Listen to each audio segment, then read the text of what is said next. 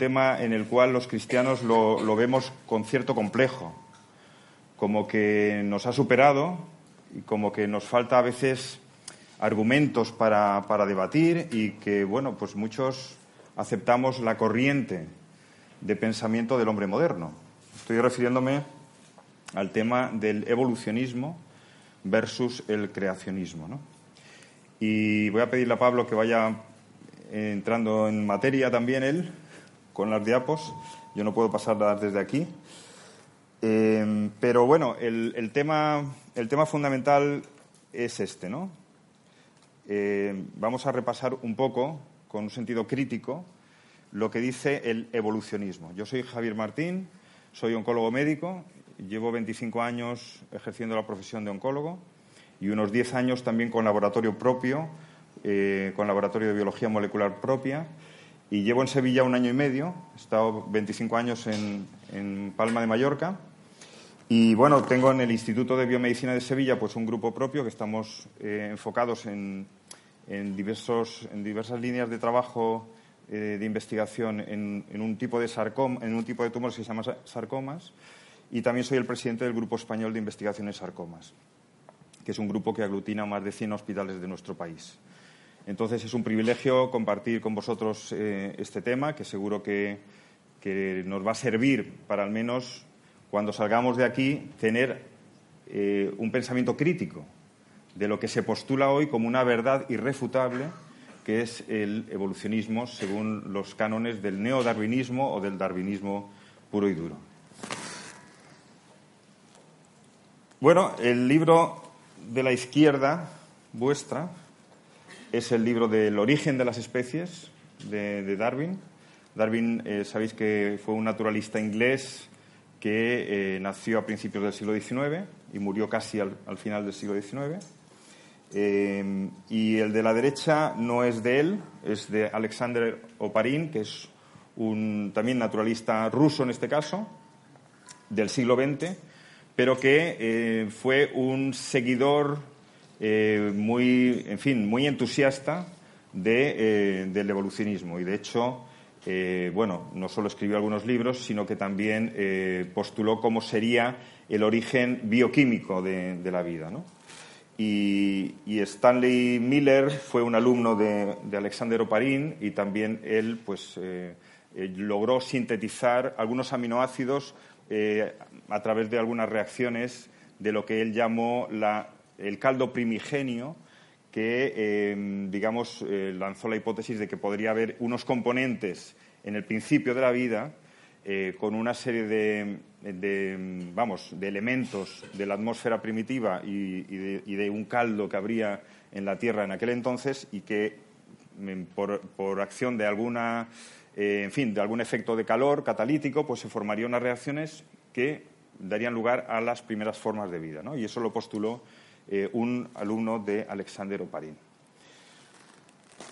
Bueno, eh, con, esta línea de pensamiento que, arranca en el siglo XIX, pues se, recoge con mucho entusiasmo en muchas, en muchas universidades del mundo y se trazan lo que se llaman árboles de la vida, es decir, desde moléculas eh, básicas, primordiales, protozoos, que son las moléculas más sencillas que hay, pues pasando por los invertebrados y luego, ya sabéis, los vertebrados, primero las, formas que nacieron en el mar, como peces, luego esos peces evolucionarían hacia reptiles, los reptiles evolucionarían hacia las aves, las aves de repente pierden la capacidad de volar y se hacen mamíferos y así llegamos al último escalón o eslabón evolutivo según este principio de pensamiento que es el ser humano.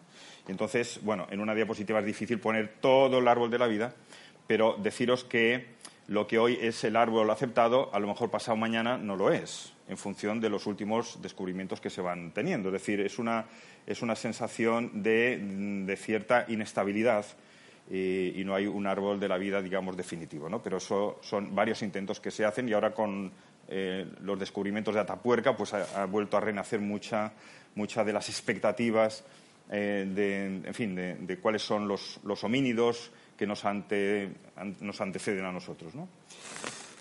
Y bueno, realmente, eh, si, leemos el, el, origen de Darwin, pues hay siete capítulos que se dedican a la microevolución. Casi todo el libro se dedica a la microevolución en lo que él llama teoría especial, que no era nada especial porque eso ya estaba postulado, pero él le llama la teoría especial. Y lo que habla de la microevolución en la que yo creo, y en la que obviamente eh, todos creemos, que es la adaptación, de alguna manera, de, eh, de que el entorno te empuja a tener una cierta selección de eh, una manifestación biológica u otra. ¿no? Él lo llama presión selectiva, pero luego veremos un poco sobre esto. Es decir, eh, ¿por qué en, lugares de mucha exposición solar pues hay más población negra? Pues obviamente porque eh, el cuerpo es plástico, es un cuerpo que, está diseñado para expresar unos genes o, reprender otros, y en este caso pues se permite obviamente expresar los genes que producen más melatonina para protección de, eh, de los rayos ultravioletas. ¿no? Entonces, eso eh, no, ocurre mm, de un individuo a otro, sino es un proceso que ocurre a lo largo de algunas generaciones. Y eso es la microevolución a la que se refiere eh, en su teoría especial Darwin y, en la que todos comulgamos, porque obviamente es muy razonable pensar así. Pero luego, en lo que llama, si, si hubiera solo escrito eso, pues Darwin no hubiera pasado de ser un autor más y no se hubiera hecho famoso. Pero se hizo famoso porque postuló la teoría general. Y la teoría, la teoría general pues decía que era posible, con la presión selectiva del ambiente, eh, llegar a ver salto entre especies. Y eso es lo que, digamos, le catapultó a la, a la fama realmente, ¿no? De tal manera que, bueno, que Darwin, cuando falleció, eh, le rindieron honores de Estado. Está enterrado en la abadía de Westminster, al lado de, Isaac Newton, por ejemplo. Eh, bueno, él llegó a decir, 12 años después de escribir su libro, que el hombre desciende de una forma de vida con un menor grado de organización, que el género humano no había sobrevivido según un plan preconcebido, sino como resultado de una actuación del azar sobre un número incontable de criaturas en virtud de la tendencia ilimitada de la naturaleza hacia la diversidad. Estoy leyendo textualmente lo que, algunas de las cosas que escribió Darwin eh, doce 12 años después de su libro, y propugna el método de selección natural, que es la presión selectiva que el entorno realiza para que sobrevivan los seres más preparados. Y ciertamente esto se, recoge como, un principio eh, científico casi irrefutable. Y, lo que maravilla, lo que realmente maravilla, es que eh, de, un libro escrito en el siglo XIX, donde el conocimiento eh, biológico pues, era muy limitado comparado con el conocimiento biológico que tenemos hoy, eh, se propugnara una teoría en la que en ese libro se habla más de 800 veces, cabe suponer, y en ciencia no se supone nada, se demuestra, pero en un libro donde 800 veces dice cabe suponer, eso se admita como una verdad irrefutable y cala, en las profundidades de, eh, en fin, de, los científicos y en, todas las, universidades lo dan como una verdad eh, realmente aceptada. Y algunos ejemplos. Michael Denton dice, esta idea ha llegado a impregnar todos los aspectos del pensamiento moderno y no ha habido ninguna teoría en los últimos tiempos que haya contribuido más a moldear nuestra forma de vernos a nosotros mismos y nuestra relación con el mundo que nos rodea.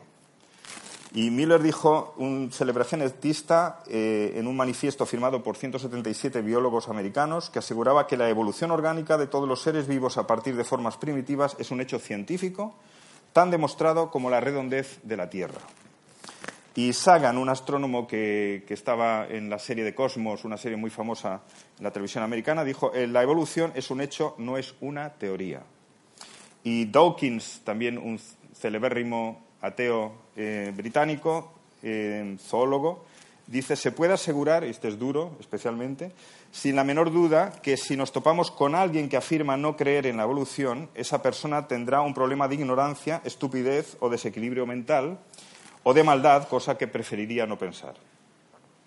En definitiva, la presión del mundo, eh, digamos, académico, científico, es muy grande, sobre todo aquel que intente debatir o intente contradecir la, eh, la, doctrina, por así decir, o la línea de pensamiento darwiniana de la selección natural y de la, del evolucionismo. ¿no?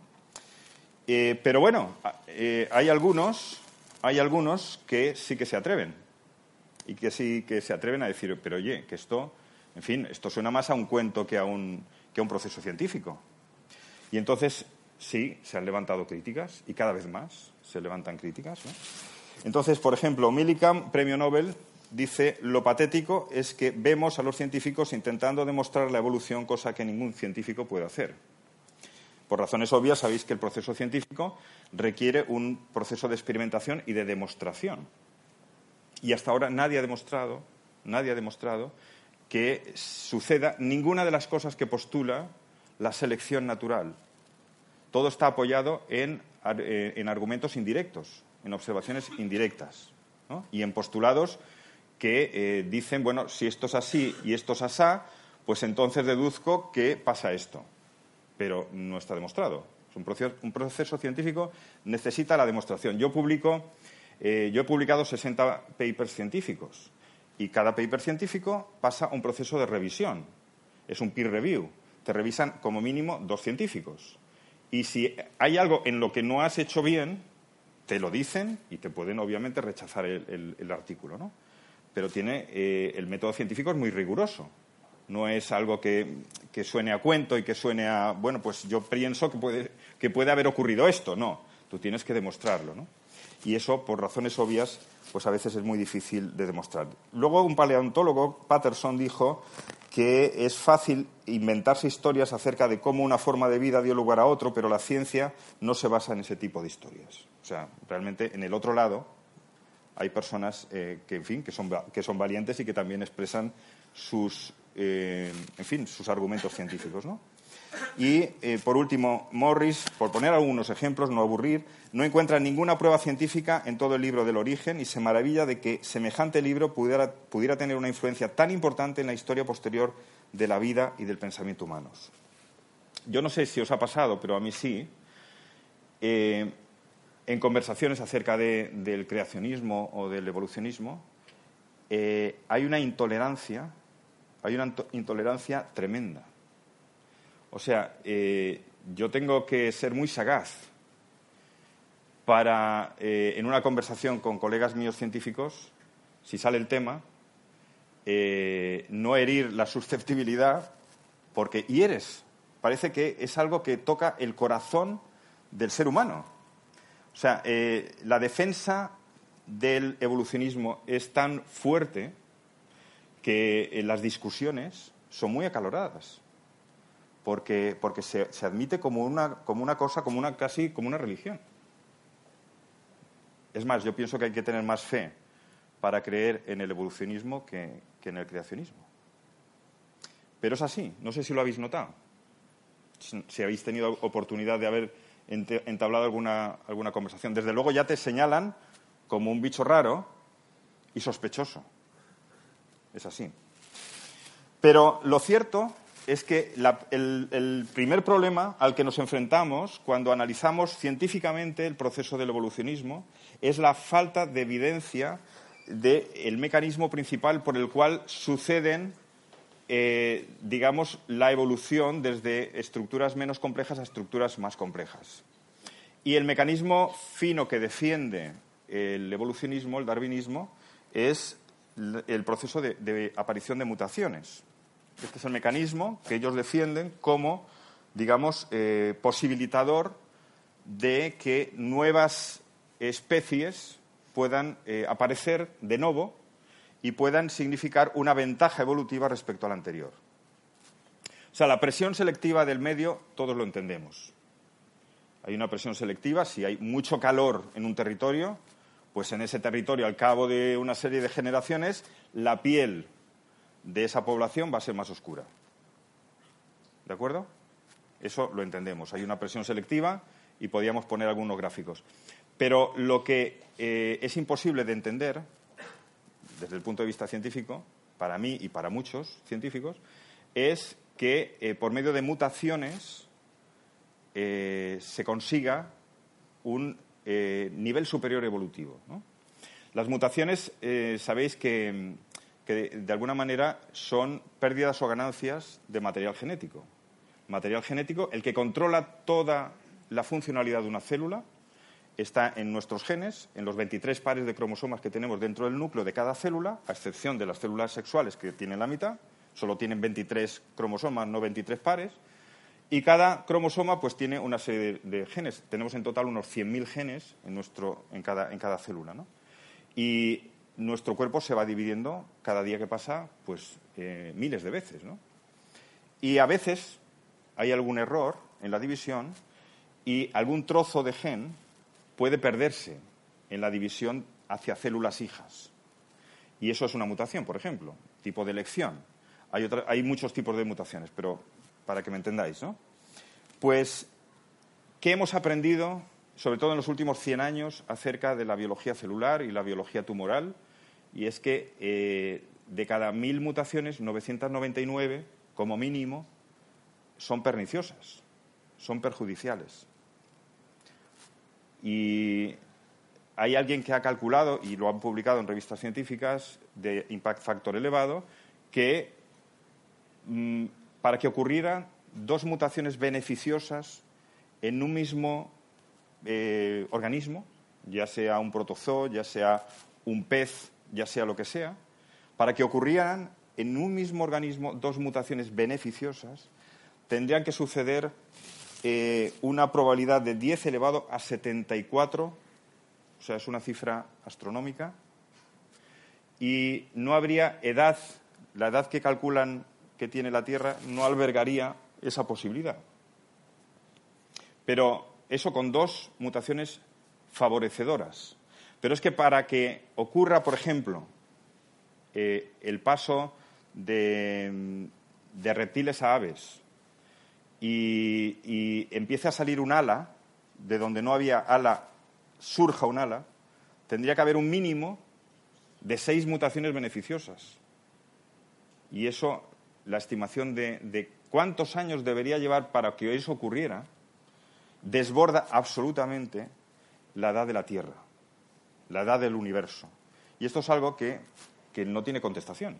Los neodarwinistas ni los darwinistas pueden contestar a, eh, ni, ni, siquiera refutar esas publicaciones que están ahí y que ponen en tela de juicio el principal mecanismo que defiende la evolución como que gana ventajas respecto al anterior. Y eso es algo, pues, en fin, que, es algo muy, muy complejo. ¿no? Entonces, eh, eso es lo que venía diciendo. Y yo, por ejemplo, he publicado en, algunas revistas bastante interesantes, el Journal Clinical Oncology, de las 600 revistas que hay en oncología a lo largo y ancho del mundo, pues esta es una de las cinco primeras. Y publicamos hace unos años eh, lo que, sucede habitualmente, que detrás de una enfermedad hay una mutación. O sea, las mutaciones lo que hacen no es conceder ventaja o beneficio al organismo que las sufre, sino más bien desventaja. Eh, cuando sucede una mutación en una célula nuestra, el organismo se defiende, intenta eh, atajar el error, corregir el error, y si no lo puede corregir, lo que hace eh, la célula es entrar en apoptosis, es entrar en muerte programada para que eso no se reproduzca. Pero a veces se reproduce y forman tumores. Y detrás de cada tumor hay, no una, muchas formas de mutación. Y esta es una, este es un ejemplo. Eh, podemos ir pasando. Este es un, ejemplo que se llama eh, tumor de estroma gastrointestinal, que no solo vimos dónde estaban las mutaciones y, qué era la implicación, sino que además, según dónde estuvieran las mutaciones, pues los pacientes eh, iban especialmente peor. O sea que realmente nosotros estamos acostumbrados a que a, todo lo contrario de lo que propugna la teoría de la evolución, que las mutaciones lo que confieren es una desventaja al individuo que las sufre, no una ventaja, una desventaja. Ni siquiera lo que dicen de duplicaciones, las duplicaciones también existen en el, tumor de estroma gastrointestinal, en el GIST, y también son deleterias, son malas, confieren también eh, ventajas al tumor, no al ser humano. ¿vale? Por lo tanto, en fin, yo, mm, esto es, es una gran debilidad que tiene, una gran debilidad que tiene el evolucionismo. Explicar cómo eh, las mutaciones pueden, vamos, pueden suponer una ventaja evolutiva, cuando vemos francamente lo contrario. Solo en el ámbito de los sarcomas, que es mi campo, que son más de 50 enfermedades, pero hay bueno, todas estas mutaciones descritas en muchas entidades. Imaginaos el número de tumores que tenemos. O sea, uno de cada tres seres humanos vamos a tener un tumor a lo largo de nuestra vida. Y detrás de cada tumor, repito, hay muchas mutaciones. Por lo tanto, lo que estamos acostumbrados a ver es justo lo contrario de lo que propugna la teoría de la evolución. Este es un ejemplo de una mutación, de una mutación de un gen que confiere esta esta enfermedad, el dermatofibrosarcoma protuberans. Esto es un chaval de, Benin que venía eh, con distintas ONGs a operarse a distintos hospitales de España y nos, bueno, por medio de una ONG lo atendimos en Palma de Mallorca, le hicimos eh, la biopsia, venía con un diagnóstico de fibromatosis agresiva, que no era, era, una, era otra enfermedad, pero lo que puede hacer una mutación es un tumor de esta... Eh, las fotos inferiores es después del tratamiento con, con un fármaco pero las, superiores son como nos vino el paciente, ¿no? Y por dentro, pues imaginaos cómo tenía el tórax, el tórax derecho, ¿no? Pues esto es lo que vemos, esto es lo que vemos. Y, por lo tanto, vemos difícil armonizar lo que dice la teoría de la evolución en este punto. Yo creo que hay que eh, ser críticos con algunos puntos y este es un punto totalmente mm, de debilidad de la, de la teoría. Incluso Darwin llegó a decir que si hubiera algún organismo u órgano complejo que no pudiera explicarse su desarrollo por la sucesión de distintas microevoluciones, microcambios, pues mi teoría se iría al traste. Eso dijo Darwin. Lo dijo, repito, en el siglo XIX. Claro, en el siglo XIX, cuando el conocimiento de la biología celular era más primitivo, pues podías decir lo que quisieras. Pero, ciertamente, eh, la complejidad de una célula, solo de una célula, por muy primitiva que sea, excede, excede eh, cualquier eh, idea que tuviera Darwin de la complejidad de una célula. La célula pensaba que, en fin, que eran un poco menos que un saco que, tenía algunos orgánulos y nada más. Pero una célula es, solo una célula es de una complejidad enorme. Fijaos, bueno, ahora sí iré explicando rápidamente. Mm, no, no, eh, perdona que te he hecho la señal. Bien, quería comentar que eh, solo una enzima, y en la célula tenemos muchas enzimas, es capaz de catalizar, por ejemplo, más de 100 moléculas por segundo, por poner un ejemplo. La información que contiene una sola célula, llamémosle una célula del riñón o, de, o una muscular del brazo o lo que sea, tiene una información estimada de 10 elevado a 12 bits, que es comparable con 100 eh, millones de páginas de la Enciclopedia Británica. Una célula contiene 100.000 millones de átomos y cada átomo tiene un, orden. Y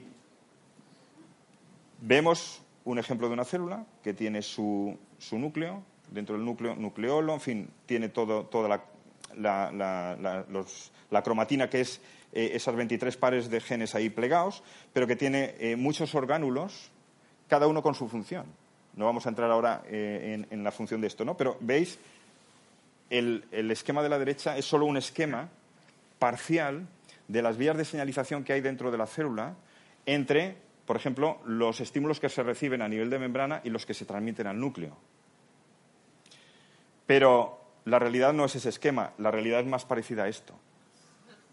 Esa es la realidad de una célula. Hay personas que dedican toda su vida a solo trabajar en una línea de estas que veis, en una línea de señalización, en una línea solo. Y a veces, eh, pues lo que nos sucede muchas veces, encuentras una cosa que dices, oye, pues esto puede explicar aquella, pero cada cosa que encontramos que puede explicar algo, encontramos tres que no sabemos qué significan. O sea, en cada descubrimiento eh, que se propicia hay un descubrimiento de cosas que no entendemos. ¿De acuerdo?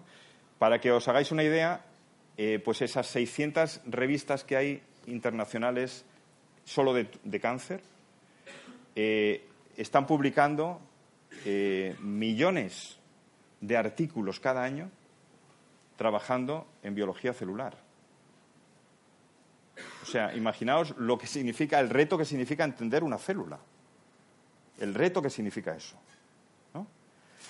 Y, por qué no vamos a bueno, esto es un esquema de cómo, cómo, se transmite del DNA a una proteína. Sabéis que cada gen codifica, eh, cada eh, gen en, teoría es así, luego hay excepciones, cada gen puede codificar una, proteína y una proteína puede tener una función muy diversa, ¿no? estructural o, enzimática o lo que sea. ¿no?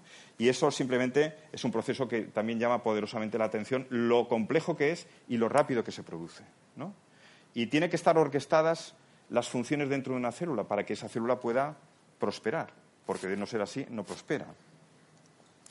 Y siempre, eh, claro, Darwin, recordad la última frase de Darwin, es que si encontramos un solo orgánulo de una complejidad tal que no, pudiera ser explicada por microcambios eh, que se sucedieran en el tiempo, mi teoría se iría al traste.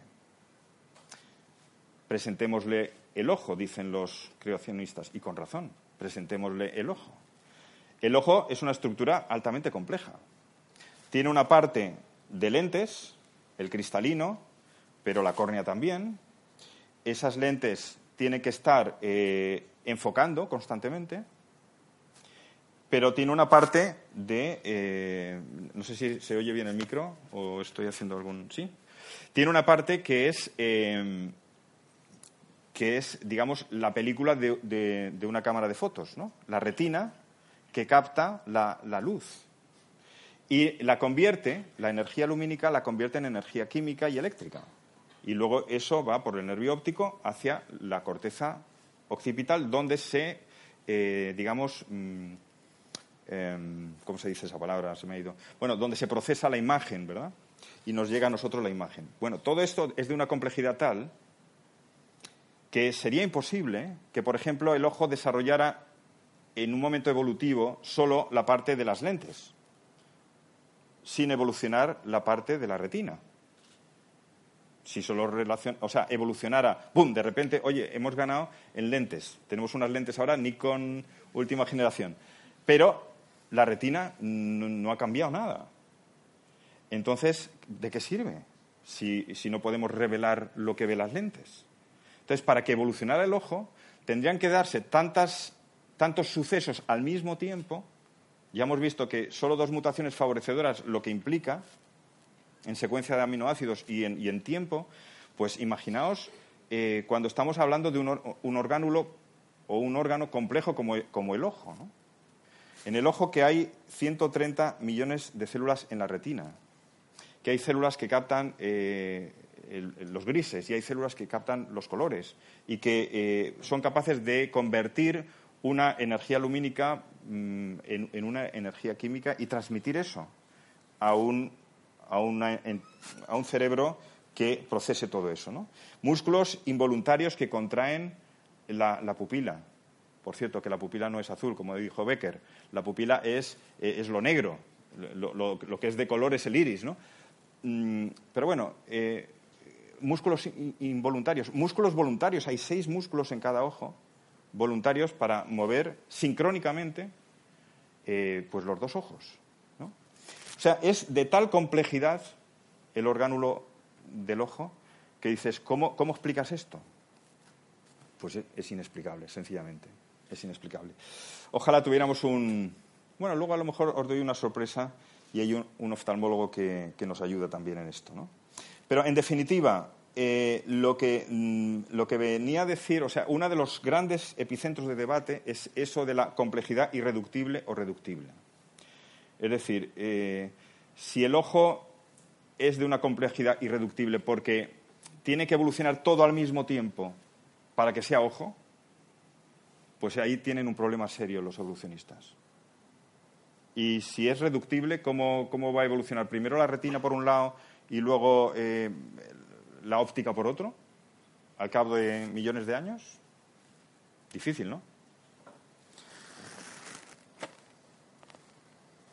Bueno, las implicaciones es que yo creo que estoy acabando ya y voy a dar paso también a, otra parte, pero realmente si todo sucedió por casualidad, si todo sucedió por mutaciones que al azar ocurrieron y dieron lugar a estructuras superiores y cada vez más complejas, entonces, mm,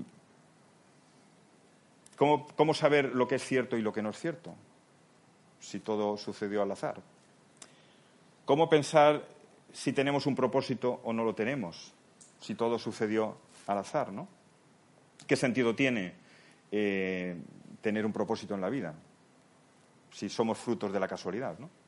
No tiene ningún, ningún sentido, ¿no? Eh, ¿De verdad somos seres superiores? Mm, ¿Por qué seríamos seres superiores más allá de las rocas o, de los reptiles? Si realmente pues, somos frutos de una evolución azarosa, ¿no? ¿Qué sentido tiene que seamos capaces de, escrutar el pasado, de, planificar el presente y de esperar en el futuro si somos producto de moléculas y las moléculas no tienen ni pasado, ni presente, ni futuro? ¿Qué sentido tiene todo eso? es que tiene muchas implicaciones eh, en los valores éticos también del ser humano. Y es que eh, se ha defendido con tal fuerza y con tal eh, animosidad la evolución que a muchos se les ha visto lo que encierran detrás. ¿Por qué se ha abrazado? ¿Por qué creéis que se ha abrazado con, con tal pasión la, la teoría de la evolución? ¿Por qué creéis? Alguien que levante la mano y diga, yo creo esto.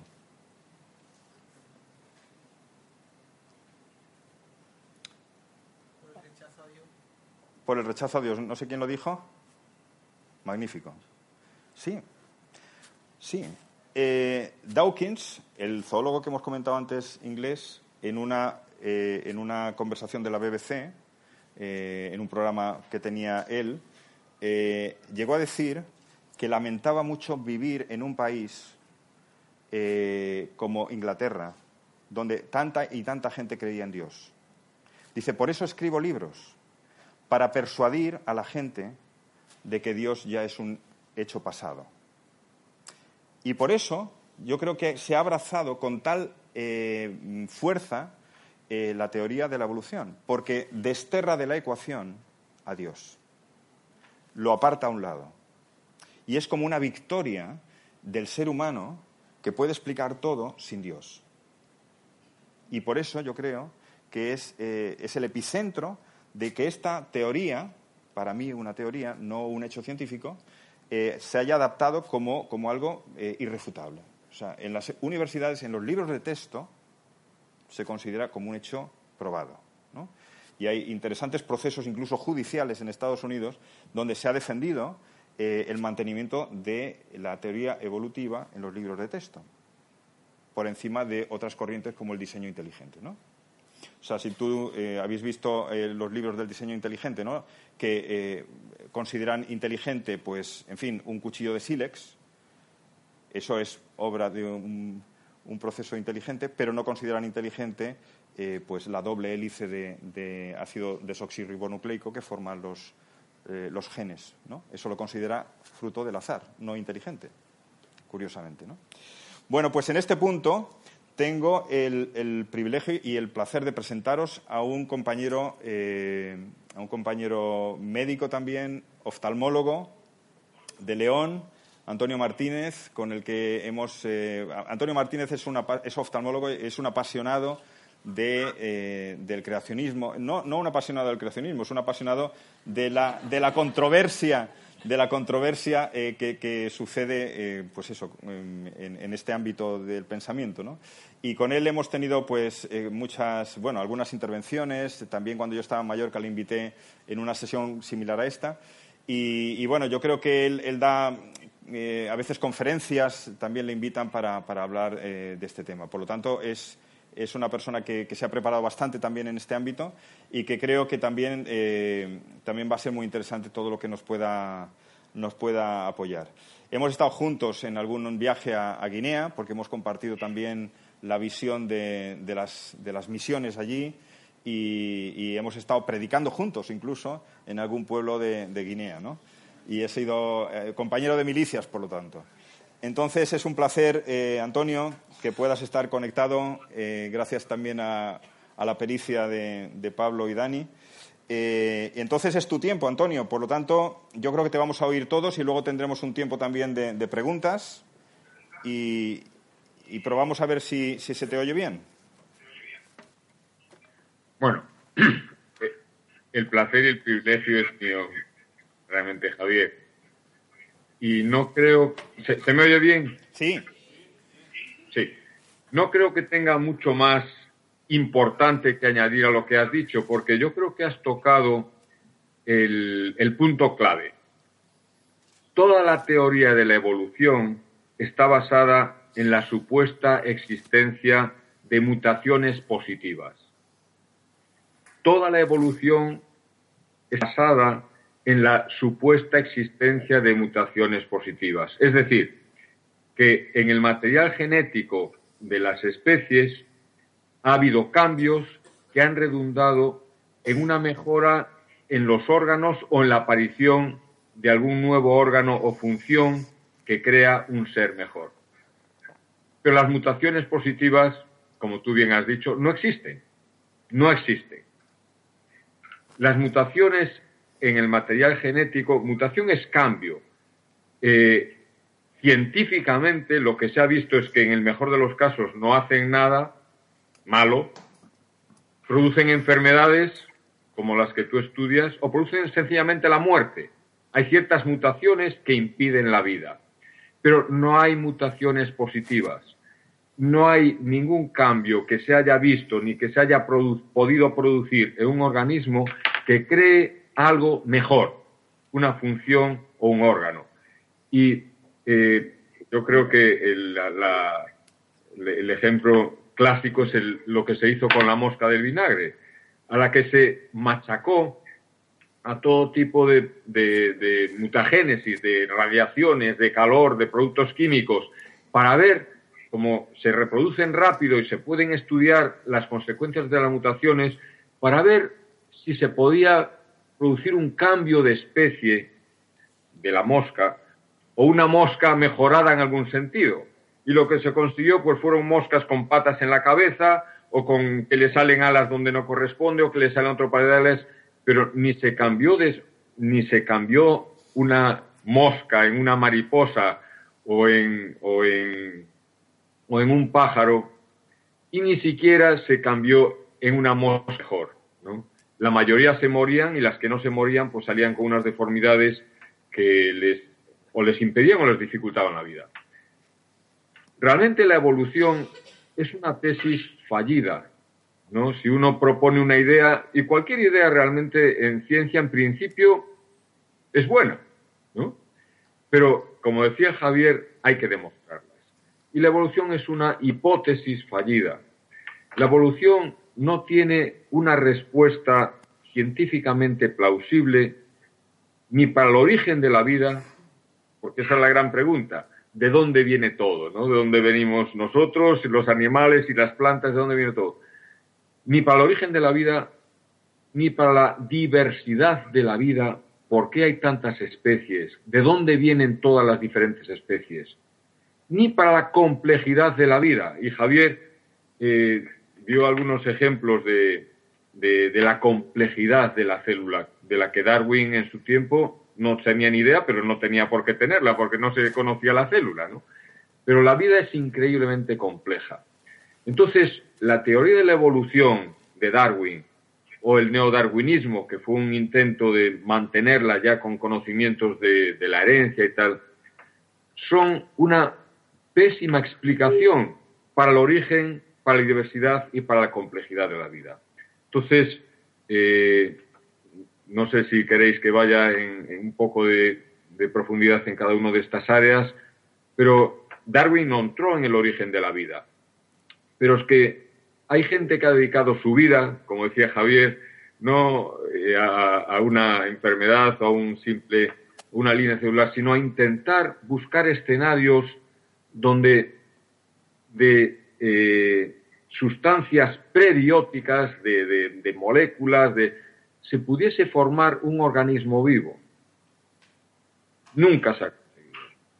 Lo más que se ha conseguido es lo que él decía de Oparín y Miller en los años 50, porque no se consiguió nada más en esa área que unos hombres muy inteligentes, y tuve el privilegio de conocer personalmente a Stanley Miller, ¿no? Era un joven doctorando cuando consiguió su famoso experimento en el año 53. Bueno, pues ni se ha conseguido cadenas de ADN. O sea, la vida consiste en información que está contenida en las, en las cadenas de ADN o ARN en, algunos, en algunas bacterias, eh, información y sustrato, ¿no? que son las proteínas. Las proteínas están formadas por aminoácidos. Bueno, Stanley Miller lo que consiguió fue, pues, a partir de amoníaco, de metano, de agua, de, eh, las sustancias que él sabía que contenían los eh, átomos que luego serían necesarios para, para conseguir aminoácidos, pues consiguió que se formase algún aminoácido. O sea, con mucha inteligencia y apartándolos rápidamente porque en cuanto se formaban en, en, el medio acuoso en el que caían, se descomponían, ¿no? Pero ahí se quedó la cosa. No se formaron proteínas, y menos proteínas funcionantes. O sea, las proteínas son eh, estructuras de cadenas de aminoácidos, pero en un orden perfecto. Y Javier, eh, eh, en, su, en su área, ¿no? el problema es que las mutaciones en el material genético, que son las que tienen la información para formar las proteínas, producen proteínas anómalas, que a su vez no producen la función correcta y la célula se muere, o si es uh, multicelular, pues se puede morir el organismo, ¿no? Pero no se ha conseguido nunca la formación espontánea, natural, sin intervención de inteligencia, ni de cadenas de ADN, ni de proteínas. Pero es más, es que el ADN solo funciona, solo se activa cuando hay enzimas que lo activan. Enzimas que a su vez están codificadas en el ADN. Entonces, ¿qué empezó antes? ¿El ADN, el ARN o las proteínas? Porque el ADN o el ARN no se activa si no hay proteínas que lo activan. Y hay supuestos escenarios fantasiosos de, un mundo de ARN y tal, pero todo se ha quedado en la fantasía. No hay una respuesta científica a por qué empezó la vida, cómo pudo haber empezado la vida espontáneamente. Y después, en los cambios entre especies, eh, todo se basa en las supuestas mutaciones positivas. Es decir, que, por ejemplo, eh, los peces, que serían, bueno, los peces son increíblemente complejos, son multicelulares, tienen un montón de órganos diferentes, pero bueno, que se le acababa la comida en el agua y quisieron pasar a tierra. Bueno, pues para formar un anfibio tendría que haber habido una serie de mutaciones positivas en el pez para que todo su sistema respiratorio se cambiase para poder eh, inspirar aire, para que sus aletas se convirtiesen en patas articuladas, etcétera, etcétera, etcétera. Eh, pero es que todos los experimentos que se han hecho con mutaciones, machacando con agentes mutagénicos a las especies, no han conseguido otra especie, solo o que se muera o que se ponga enferma. Es decir, las mutaciones no han podido generar todas las diferentes especies que hay. Ya no solo cambiar los monos en hombres, sino eh, pues cambiar un, un reptil en un pájaro. ¿Os dais cuenta de la diferencia entre una pluma y una escama? Una pluma es algo increíblemente complejo y como decía Javier, el cálculo de probabilidades de que se hubiesen sumado mutaciones positivas para transformar una escama en una pluma es imposible eh, eh, estadísticamente. ¿no? no es que sea difícil, es que es imposible no ha habido tiempo histórico suficiente para que eso pudiese haber ocurrido. Y en cuanto a la complejidad de la vida, claro, Darwin se imaginaba pues que la, célula era como un, amasijo informe ahí, como si fuese un poco de, de, gel, ¿no? Una, cosa eh, sin mucha estructura, pero eh, cuanto más sabemos, es que la complejidad es abrumadora. Una célula es como si fuese una gran ciudad con sus fábricas, con sus eh, sistemas de, desecho, con sus producciones diferentes. Es algo abrumadoramente complejo. las, las máquinas, las máquinas intracelulares, las que hacen que se muevan los cilios, las que eh, hacen que se produzcan los, los, diferentes productos que una célula produce según el, órgano en el que esté. Entonces, bueno, eh, Javier habló un poco de lo que se llama la complejidad irreductible. Esto es un término que introdujo un bioquímico, Iji, eh, de que hay ciertas eh, estructuras, ciertas moléculas dentro de estas máquinas intracelulares que o están todas juntas desde el principio o nunca habría podido funcionar. Es decir, por ejemplo, eh, un coche es más complejo que un triciclo, ¿no? Pero un triciclo eh, no se convierte en coche, pero es que simplemente un triciclo, para que haya una cosa que se mueve con ruedas y donde se puede ir de un sitio a otro, que sería en teoría lo que eh, permite la automoción, exige unas ruedas, exige un chasis primitivo, exige un sistema de dirección. Una rueda suelta o un trozo de madera suelto un, eh, un manillar suelto no produce un triciclo. Hace falta un mínimo de cosas que están ahí desde el principio para que pueda haber una automoción. Y bueno, no, eh, no se puede explicar de forma natural que estas cosas se hubiesen unido. Y la vida no es un sistema ordenado, la vida es un sistema complejo, donde hay muchas partes diferentes trabajando al unísono y colocadas en el sitio correcto para que todo pueda funcionar es un complejo, pero de una complejidad abrumadora.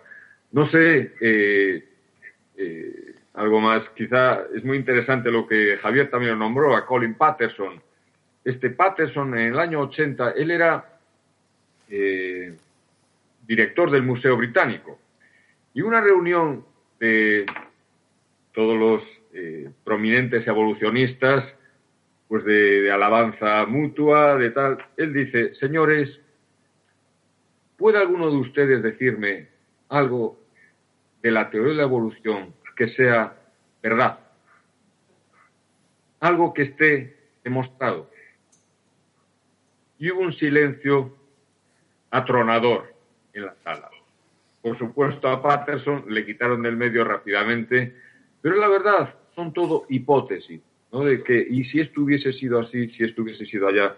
Pero la ciencia seria, la ciencia dura, lo que Javier y otros trabajan, de demostrar eh, lo que propones, no avala que haya habido nunca una evolución de las especies. Eh, hay una cosa muy interesante, es que estamos centrándonos casi en, el argumento que, los médicos mejor conocemos, que es eh, el que hemos compartido del debate acerca de que la mutación sea realmente el mecanismo de, evolución y lo ponemos en duda. ¿no? Luego hay otros muchos razonamientos, ¿no? por ejemplo, eh, la crítica de, las especies intermedias en el registro fósil. ¿no? Hay eh, también, es un mundo también bastante bastante de controversia. Y luego es que el, el, pensar que, que de forma fortuita se adquiera más orden, eso es muy raro. Yo viendo cómo tiene el cuarto mi hija,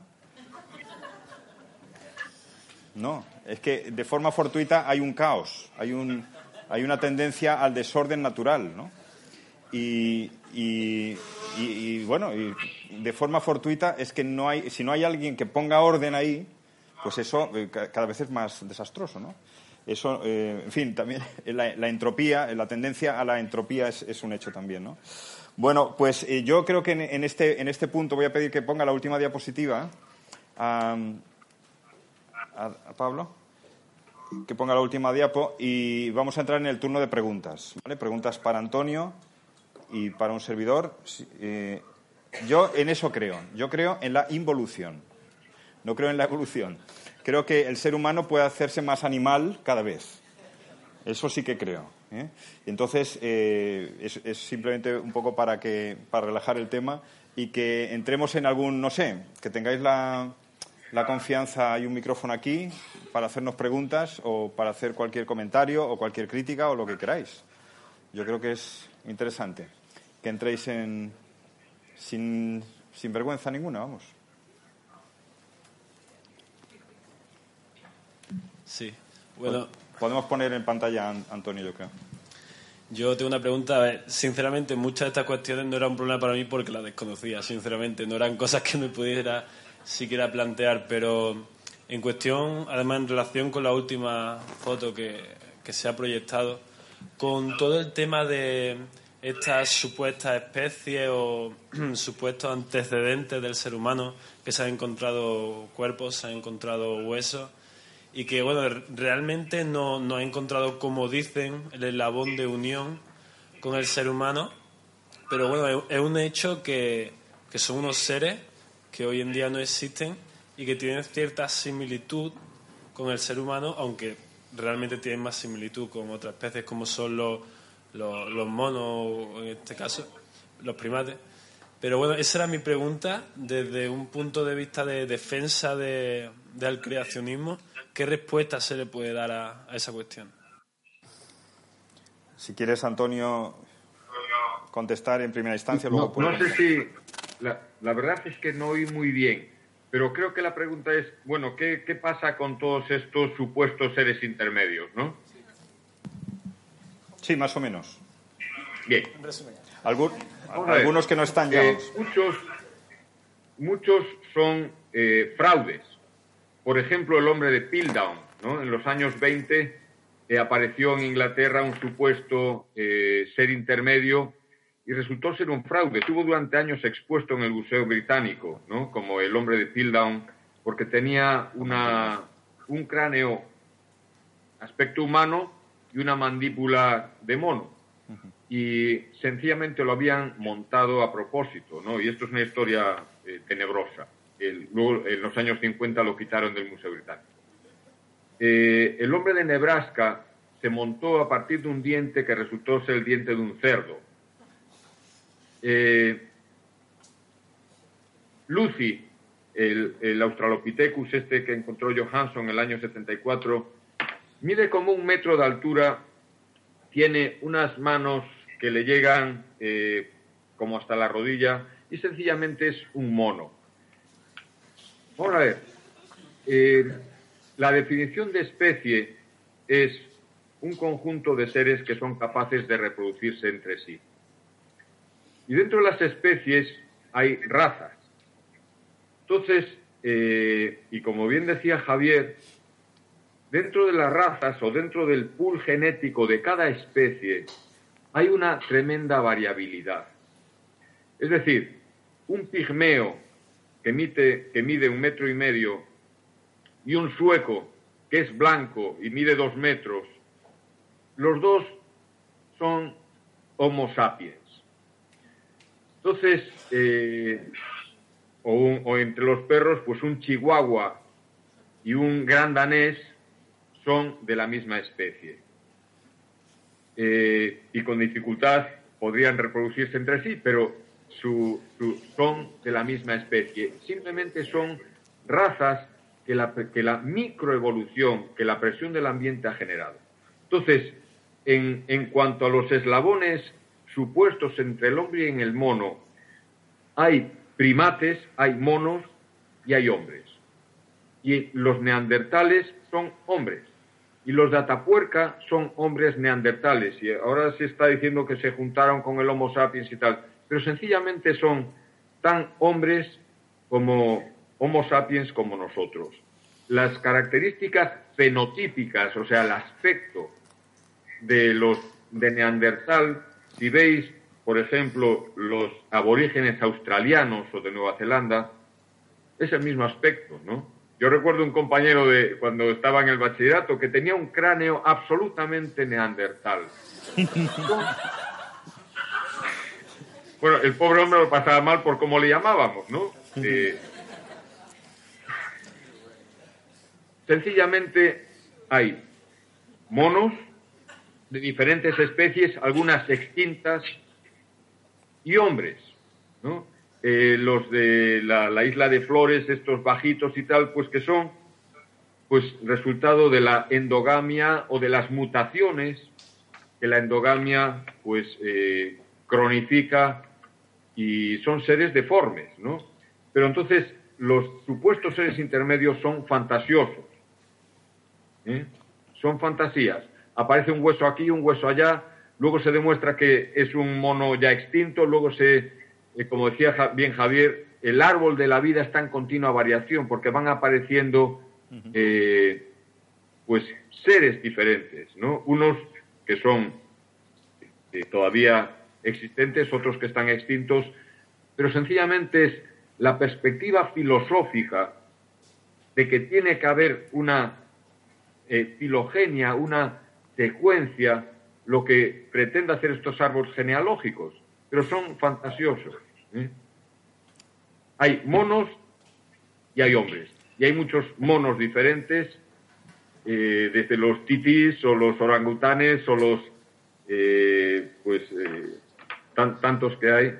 Y hay razas diferentes de Homo sapiens, que ha generado el tiempo y la influencia del ambiente. Y luego hay hombres que hacen el mono, también. Efectivamente. ¿Nos va a tocar alguna pregunta más, seguro? Dani, nos decís cómo vamos.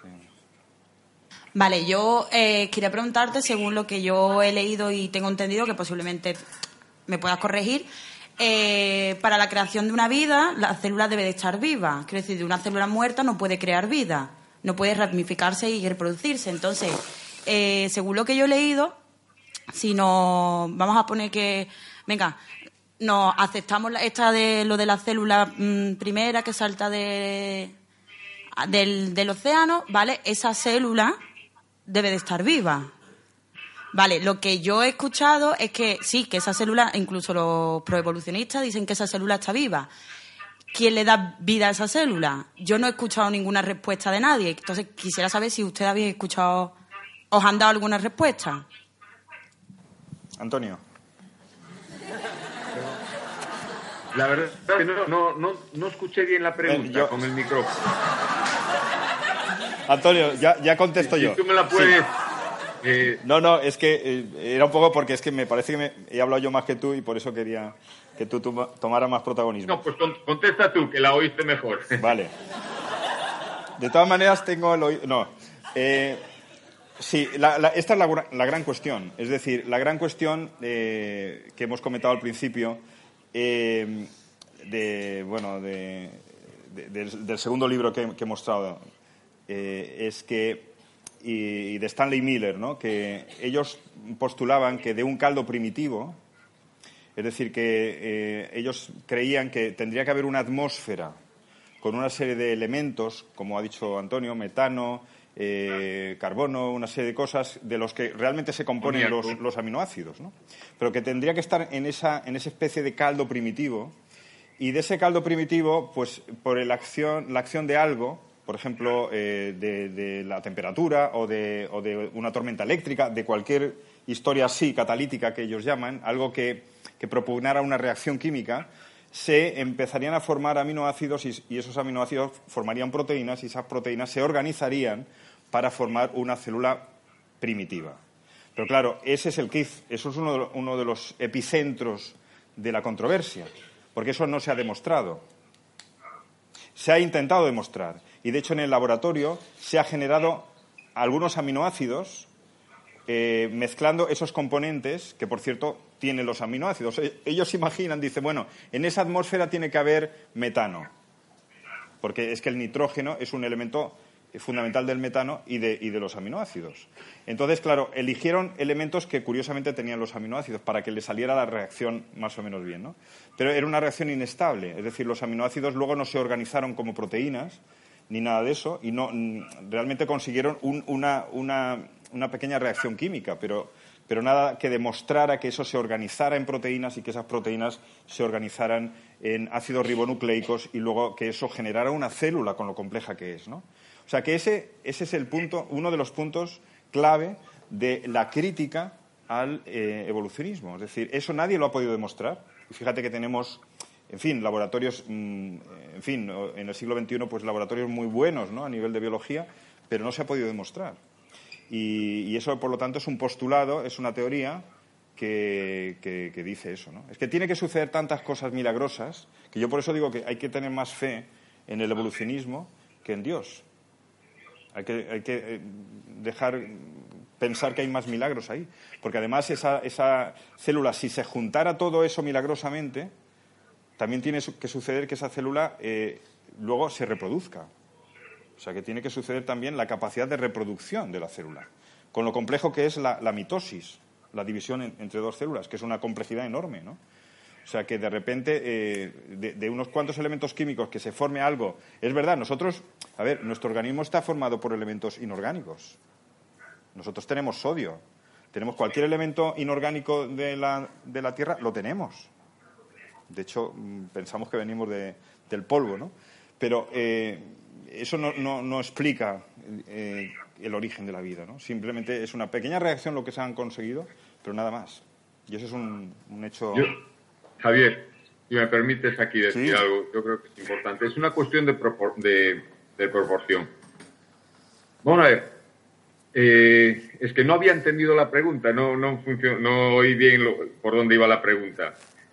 Eh, si tú encuentras un sitio, una mina donde hay pirita de hierro y dices, ah, mira, pues eh, si esto lo ponemos a mucho calor, se forma una gota de hierro. Entonces, ¿tú crees que es lógico decir, ah, ya creo que un eh, Boeing 747 se puede formar espontáneamente porque he conseguido un trozo de hierro? Esa es la proporción entre conseguir un aminoácido que es un ladrillo y conseguir un, un Boeing 747 de un trozo de hierro o un edificio inteligente, porque sería esa la proporción, que con un ladrillo que se origina espontáneamente, ya sabemos que un, eh, un rascacielos inteligente con sus ascensores y sus ventanas y sus televisores se puede formar espontáneamente por sí mismo, solo necesitando tiempo. Y hay otra cosa que también Javier nombró que es fundamental en esto, que es la entropía. Esto es una ley general esto es una ley absolutamente general de la termodinámica. Hay dos. La primera, la energía no se crea ni se destruye, solo transforma. Y la segunda es la ley de la entropía, la segunda ley de la termodinámica. Yo me acuerdo cuando la estudié en biofísica, en, en primero medicina, y es que todo tiende al desorden. Todo tiende al desorden. Cualquier sistema ordenado tiende a desordenarse no aumentar en el orden, no aumentar en la complejidad. Y para que lo entendamos, porque esto es absolutamente universal. Si tú dejas un Ford Fiesta en la calle durante dos años, no aparece un Maserati ni un Ferrari, aparece Catarra. ¿Eh? Y esto es aplicable a todos los seres, perdón, a todos los sistemas ordenados. Todo tiende a desordenarse. Entonces, la presuposición de que en un océano primitivo se unieron unas moléculas y formaron algo que luego fue aumentando complejidad, choca frontalmente con una ley que sí está absolutamente demostrada, que es la ley de la termodinámica, que todo espontáneamente tiene al desorden. Tiene que actuar para que las cosas se ordenen una fuerza externa ordenadora. naturalmente todo tiende al desorden, es la ley de la entropía. Muy bien, Antonio, perfecto, muy gráfico. No sé si queda tiempo para una última pregunta. Una última y vamos a cerrar. Mm, mira, yo te quería comentar, eh, hay otro argumento que dicen que eh, hay, por ejemplo, en continentes muy separados, especies que son muy parecidas, ¿no? Según la distribución geográfica. Ante eso, ¿qué podemos decir? Bueno, ¿escuchaste, Antonio, la, pregunta? No, la verdad es que no, no sé qué pasa con el micrófono. La pregunta es que eh, eh, hay especies parecidas, pero que no son las mismas, en, en continentes diferentes, ¿no? O sea, que como, hubiera, como que hubiera alguna evolución, quieres insinuar... Eh...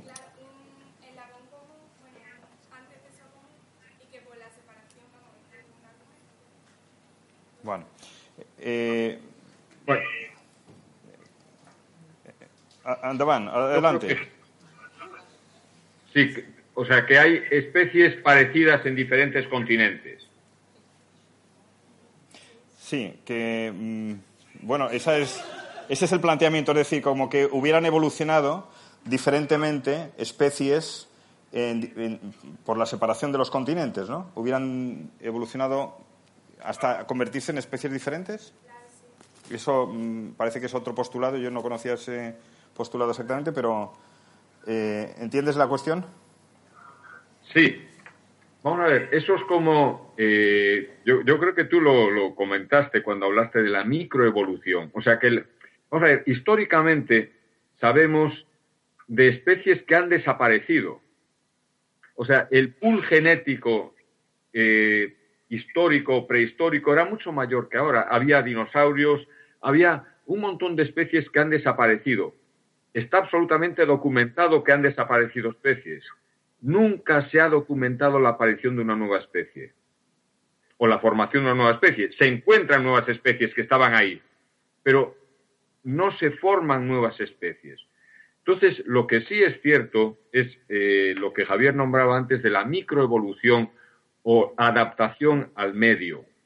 Y esto puede llevar, pues por ejemplo, en, el, Ártico los osos son blancos, ¿no? o las perdices son blancas, o las liebres son blancas, porque las negras se las comen, porque se ven, ¿no? Entonces, el ambiente eh, genera una serie de de presión sobre las especies y, como bien decía Javier, hace que se manifiesten unos genes y se repriman otros. Y eso puede llegar, pues por ejemplo, en el caso de los perros, uno ve un chihuahua o uno de estos perros que se consiguen por eh, eh, cría especializada y tal, que son rarísimos, y parece como si fuese una especie diferente pues de un gran danés o de un San Bernardo, o pero son variaciones dentro de la misma especie, que el ambiente ha hecho que sean como son, ¿no? la, presión del ambiente, la adaptación al medio. Y esto es interesante porque eh, uno de los argumentos de la teoría de la evolución es lo que describió Darwin de su viaje en el en el barco Beagle, ¿no? Darwin hizo un viaje, yo creo que fueron dos años, y entonces en las, eh, en las Islas Galápagos vio que había en unas islas eh, los mismos pájaros, pero con un aspecto un poco diferente, ¿no? Era el pico de los pinzones. Entonces, pues él dijo, ah, o sea que en esta isla los pájaros tienen el pico más fuerte eh, en esta otra el pico más débil y como Javier decía, ¿no? Que él hizo una extrapolación de que la microevolución, o sea, los pequeños cambios que el ambiente puede producir, podía a la larga producir nuevas especies. Esto es lo que nunca se ha visto, pero en el caso de los pinzones, lo que sí está claro es que cuando había épocas de sequía y las semillas eran más duras, sobrevivían aquellos pinzones que eran capaces de comer. Los que tenían picos débiles se morían y se reproducían, sobrevivían y se reproducían los de picos más fuertes. En otras islas eh, donde había más humedad o la, comida más blanda, pues podían sobrevivir los, los eh, pinzones con los picos más débiles. Y esto es aplicable pues a, otros entornos, ¿no? Y las variaciones que hay dentro de las especies pueden llegar a ser tremendas, ¿no? O sea, como Javier decía, en África la gente es negra y con, unas características que les hacen pues muy aptos para el ambiente allí, ¿no? Y en los países nórdicos pues la gente es de tez clara y con, con otras características para estar más adaptados al frío, por ejemplo. Entonces, eh, bueno, y sí parece que en la, pues hace mucho tiempo eh, hubo separación de los continentes y que algunas especies que quedaron ahí por las circunstancias del medio, pues tienen un fenotipo, un aspecto externo muy diferente a otras que, que podían haberse quedado en otro continente. Pues muchas gracias, Antonio, por eh, todas las explicaciones. Eh, simplemente hemos pretendido que tengamos en esta reflexión un espíritu crítico ante lo que se considera una línea de pensamiento irrefutable, como es el evolucionismo, y creo que, como cristianos, eh, si somos la mayor parte de los presentes cristianos, pues creo que es bueno que conozcamos que hay, hay una, crítica racional a, esta línea de pensamiento y creo que es bueno que nuestros, nuestras conversaciones, eh, en fin, tengamos mm, eh, esos elementos de juicio para poder discutir también este, este hecho, ¿no? No aceptarlo simplemente porque sea una corriente eh, de este mundo, ¿no? Y eso ha sido nuestra pretensión en, la tarde de hoy. Entonces vamos a, si nos queréis acompañar en una oración, a despedir este tiempo de, de charla con, dirigiéndonos a, nuestro Padre. Sí, amado Padre, te damos las gracias eh, por todo lo que tú eres para nosotros, Señor, por cómo te has manifestado por medio de tu Hijo Jesucristo.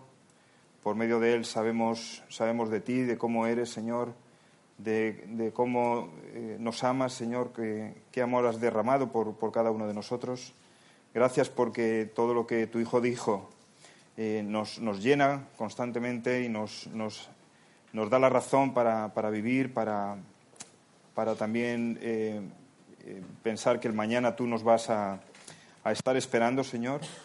Gracias por habernos eh, comunicado que tú eres el, principio de todo, que tú eres el que sujetas todas las cosas, el que has construido todo el, enorme universo, que has construido todo lo que, lo que vemos, lo que somos, Gracias por darnos tantas explicaciones, Señor, por, colmarnos de toda razón, Señor.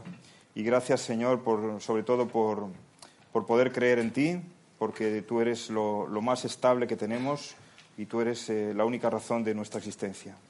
Te damos gracias y pedimos que tú nos ayudes en, nuestra debilidad que tú nos ayudes en nuestro día a día. Y que tú, Señor, eh, des a, todos eh, los jóvenes de tu iglesia un espíritu eh, valiente, Señor, un espíritu eh, crítico contra la corriente de este mundo, Señor. Que tú les animes a, leer en tu palabra, a, creer en ti, Señor, y a estar tranquilo en, en lo que creemos. Te damos las gracias en el bendito nombre de tu Hijo Jesucristo. Amén.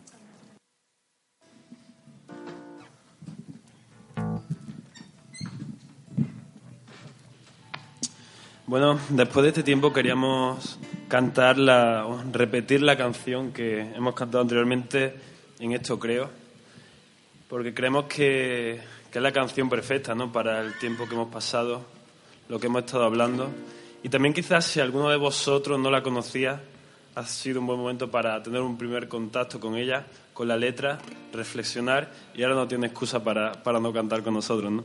Así que os pediría, si puede ser que os pongáis en pie y que nos acompañen en, este, en esta última canción que vamos a cantar.